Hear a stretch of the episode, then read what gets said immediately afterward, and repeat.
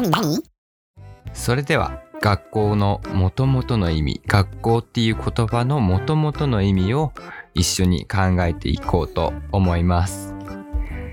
学校は英語で何て言うか知ってますか？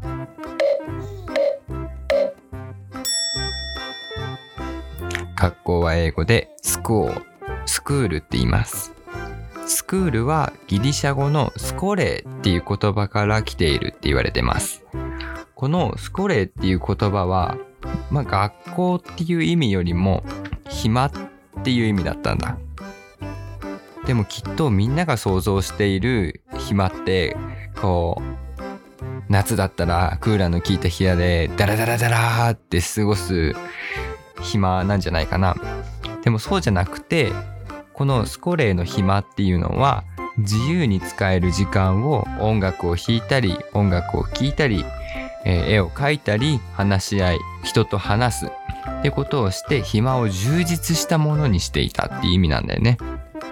新学期が始まったらまた学校で勉強が始まるし宿題をしなきゃいけないから学校って暇じゃないじゃんって思うよね。でもこの時のギリシャの人々が暇を持つことができていたのは暇を持っていたギリシャの人以外に働いてくれる人がいたからなんだよね。家のことご飯洗濯掃除お買い物生活に必要なことはその働いてくれる人にお金持ちの人がお金を払ってお任せしてたんだよね。だからおお金持ちのギリシャの人は時間をいっぱい持つことができてその時間を勉強に当てていたんだね。さあじゃあ今のみんなはどうかな？タコ先生もそうなんだけどみんなも学校で勉強しているでしょ？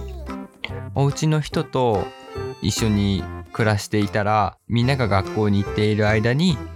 お家の人はご飯を用意してくれるし掃除もしてくれるし洗濯もしてくれる。で買い物も行ってくれます。もちろんお家の人だけじゃなくていろんな大人の人が一生懸命働いてくれるおかげで僕たちは暇のある時間を与えられて学校に通うことができています。